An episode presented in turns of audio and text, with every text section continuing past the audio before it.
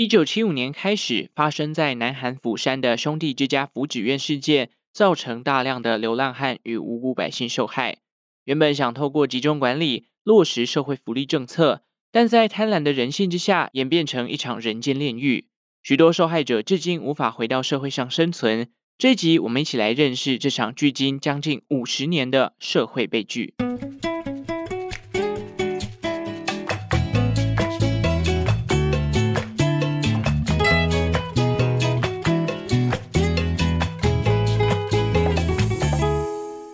生活周遭的历史大小事，欢迎收听周报时光机，我是主持人派翠克。最近有一位听众叫做 HB 铅笔哦，他填了三次表单，然后里面他询问了我关于订阅跟评分的按钮在哪。不知道您是使用哪一个平台在收听本节目的啦？如果你是 Spotify 的，应该会在节目的页面找到关注的按钮。那评分则是在下面有一个星星的图案哦，那边呢可以点进去做评分。那如果是 Apple Podcast 的话呢，也是在节目的首页可以找得到，应该也有一个订阅，然后跟撰写评论的按钮，您再找找看啊。如果真的不是这两个平台的话，也应该都可以在节目的首页找到相关的按钮。那也感谢您喜欢我的配乐跟内容哦。好，那今天这一集啊，我建议就是大人跟小孩一起听呢，毕竟今天这一起历史事件呢，是有一点黑暗的。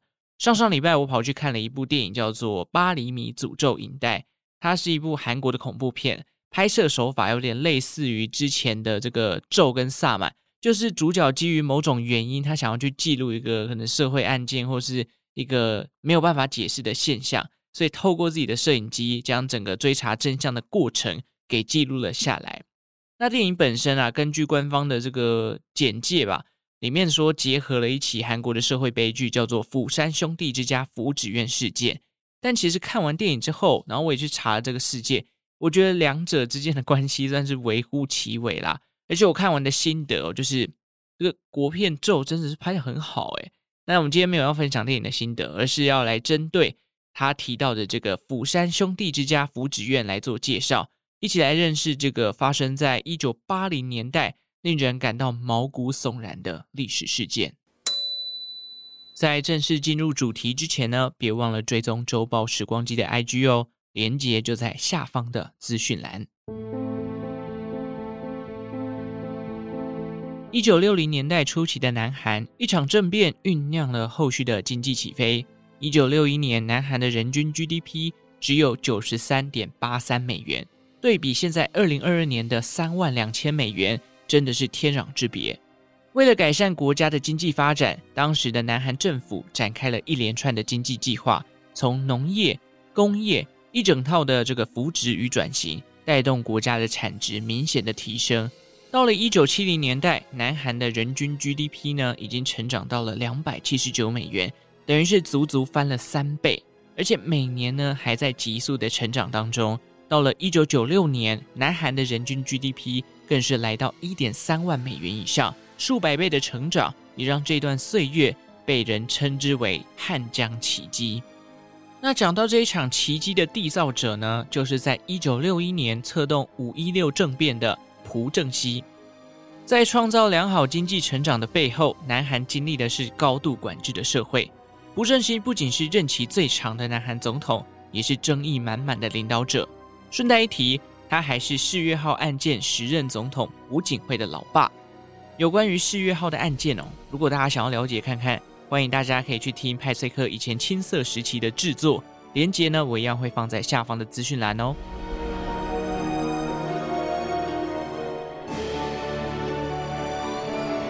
在朴正熙长达十八年的任期当中，他先是强行的改变宪法，让自己得以连续连任。接着呢，再调高总统的职权，以高压手段抑制当时社会的言论自由，并且他还发起了多次的政治斗争来巩固自己的权力，甚至在学生团体对他进行示威抗议的时候，还以军警镇压、实施非常戒严令等等。在这一连串的行为当中啊，与今天兄弟之家最有关的事情，就是他在一九七五年颁布的政令，因为在经济快速发展的南韩。想当然的，贫富差距也随之扩大。为了能够落实所谓的社会福利，打造干净的市容，朴正熙下令将街上的流浪汉进行所谓的集中管理，由社福机构提供吃穿与教育训练，在未来返回社会的时候，他们可以有能力养活自己。在朴正熙团队的执政下，韩国经济大幅的进步，但他长期的执政以及各种的严格管制，还是为自己引来了杀机。在一九七九年十月，朴正熙被当时的中央情报部长金载圭枪杀，一时之间，南韩的政局陷入动荡。朴正熙的意外死亡，后续又再度引发政变。同年的十二月，发生了双十二政变。南韩出现了第二位独裁者，也是釜山福祉院事件发生时的总统全斗焕。那比起正反评价两极的这个朴正熙呀，全斗焕似乎在南韩的社会当中，他的评价是奇差无比的。一九八一年，韩国迎来了一件国家大事，七年后，他们即将成为第二个举办奥运的亚洲国家，这让南韩人民为之振奋。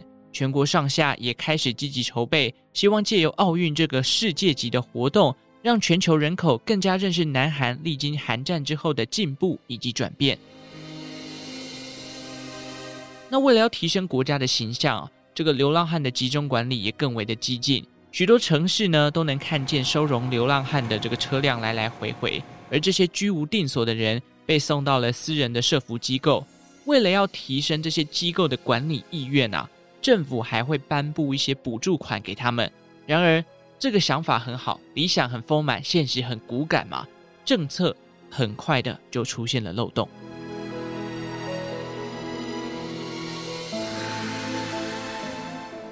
有许多不肖业者为了领取补助款，开始大量的抓取流浪汉，甚至有些走失儿童、孤儿，或是在街道上看起来像身无分文的人，不管三七二十一，都会被强制的带走。这样的行为也出现在警察人员身上，因为对他们来说，把流浪汉送进收容所是同样可以获得奖励金的。至于进入收容所之后，这些所谓的流浪汉有受到良好的待遇吗？想当然的是不可能的哦。每间机构的服务人员就这么多，当收容数量超过负荷，要么你要扩编人员来照顾这些人，要么就是要降低管理品质。很快的，管理机构就出现了各种虐待。霸凌、性侵、强迫劳动等等的恶劣行为，而位在釜山北区的兄弟之家福祉院，在这样的政策之下，每年可以获得大约二十亿韩元的政府补助款。之所以获得如此巨额的款项，是因为他们就是不分青红皂白，把街道上没办法及时提供身份证的路人、小孩都强迫抓走。这些无辜的路人进去之后，遭到非法监禁。并以教育训练为由，开始强迫他们劳动。只要稍微有反抗，就会遭受管理人员的痛殴，甚至不让他们饮食。在兄弟之家里面，管理相当严谨。兄弟之家就像是一所军营，进到这里的无辜人民被分成好几个小组，每组都有组长，而组长又被赋予了暴力对待组员的权利。如果组员在劳动服务上没办法让管理人员满意，那么将实施连坐法。组长同样会受到虐待，而那些被抓到有逃跑嫌疑或者是违反规定的人，更会在众目睽睽之下遭到暴力殴打或是性虐待。那基于这样的恐惧，大部分的人都会选择服从，息事宁人。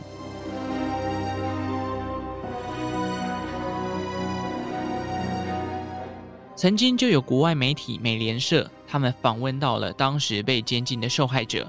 由于啊，这个受害者在当下他是否认罪行的，结果呢就被里头的管理人员强行用打火机点燃他的下体，点燃之后他痛到受不了，只能认罪。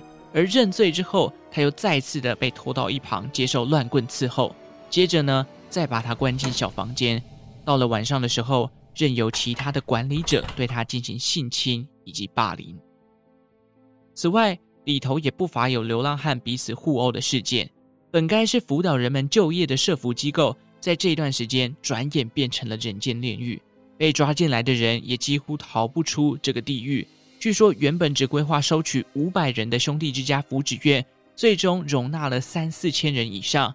更扯的是，这当中符合收容标准的只有百分之十左右。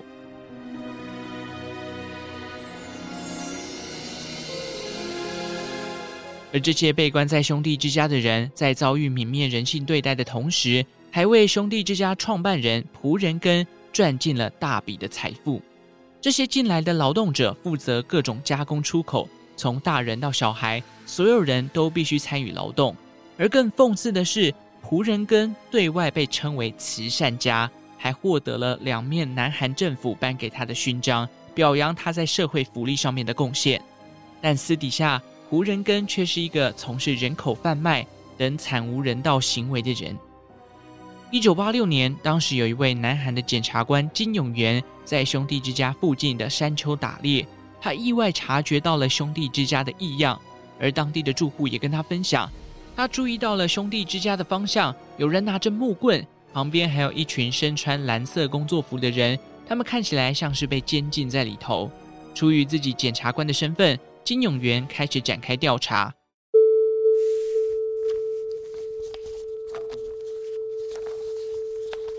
但是在他抽丝剥茧的过程里，他发觉到调查开始受到层层的阻碍，从内部同事到政府高层，每个人都劝他不要再查了，甚至还会被恐吓威胁。为什么会恐吓威胁？为什么会阻止他往下查呢？毕竟再过两年啊。南韩就要迎接他们一九八八年的汉城奥运了。如果这样的丑闻爆发开来，想必会对国家的形象造成难以修复的冲击。但金永元检察官突破了各种困境，在采集完证据之后，隔年一九八七年的一月，他突袭了兄弟之家，最终揭发了这个披着社会福利假象的监牢。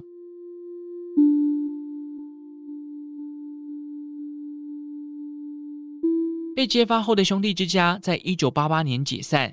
然而，他的创办人仆人根却几乎算是在法律上全身而退。正因为前面讲到的汉城奥运即将要开幕了，南韩政府呢要求低调的处理兄弟之家的案子，甚至仆人根非法监禁的罪证也在这一段时间一并被消灭了。最终，金永元只能靠着自己手中唯一的证据。兄弟之家非法挪用政府补助款来指控仆人根违反贪污罪，判处三年有期徒刑。但是最终仆人根也只被关了两年半，其余的虐待、非法监禁、杀人、性侵等罪嫌全部都被当作不存在。法官更是轻描淡写的一句：“胡人根只是配合落实政府政策而已”，裁定他无罪。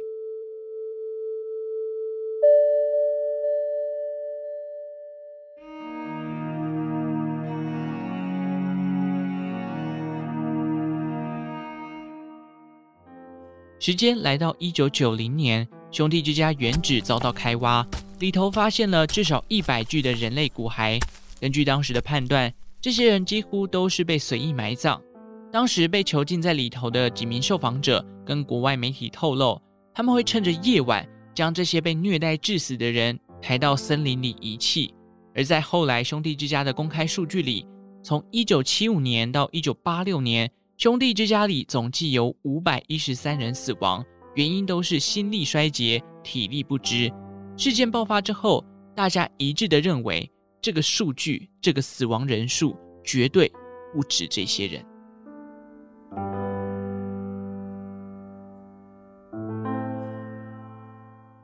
而解散后的兄弟之家释放出了一大批无家可归、饱受身心灵虐待的囚犯。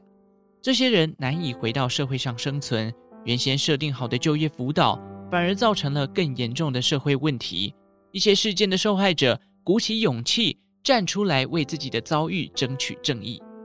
二零一八年是南韩首次举办冬季奥运，隔了三十年，这段历史伤痛再次的成为焦点。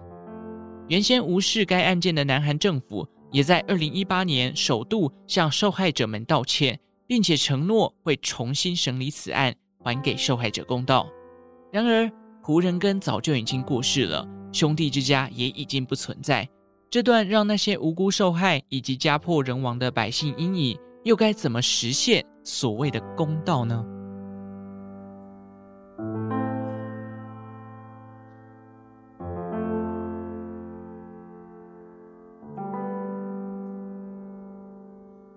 以上就是有关于釜山兄弟之家福祉院的介绍啦。我觉得啊，其实这一起悲剧从政府到执行人员都是加害者。更扯的是，等了三十年才等到一次道歉。三十年是一个多么漫长的事情。还有一点是，这个兄弟之家福祉院的创办人朴仁根，他到死都不必为自己创造出来的人间炼狱负责。二零一六年过世的时候，他只被定罪贪污罪，那其他的这些非法经济好像都完全跟他无关一样，甚至啊，他的家产也没有被没收。讲到这边都觉得，天哪，这样的一个恶魔竟然可以全身而退，真希望他下地狱之后受到百般的虐待哦。哎，这节故事是真的有点沉痛。我那时候在看这个美联社跟纽约时报他们针对这个案件做的那个专题啊，里面讲到了一些受访者，我刚刚只有举一个例子，里面其实还有很多其他受访者啊、呃，可能描述了他们当时遭受到虐待的场景。光是看那些文字的描述，你就会觉得。真的是完全泯灭人性，已经踢笑了。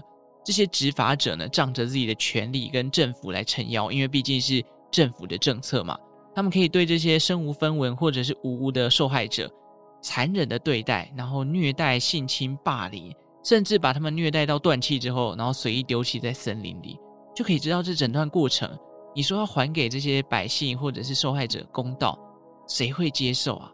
有些人可能被抓进去的时候是小朋友。出来的时候可能已经是一个青少年了，他根本就没有办法跟社会接轨，整个身心灵受创，需要多久才能复原，才能办法再融入到社会里面？想想真的是非常非常的可怕啦。希望不要影响到各位礼拜一上班的心情哦。好，今天节目到这边，喜欢周报时光机的听众呢，记得订阅这个频道，并且给予我一个五星的好评，也欢迎到 IG 上面追踪周报时光机。如果觉得内容不错的话，想留言想抖内。都可以在资讯栏找到对应的连结哦。最后，感谢正在收听的你，为我创造了一次历史的收听记录。我们就下次再见喽，拜拜。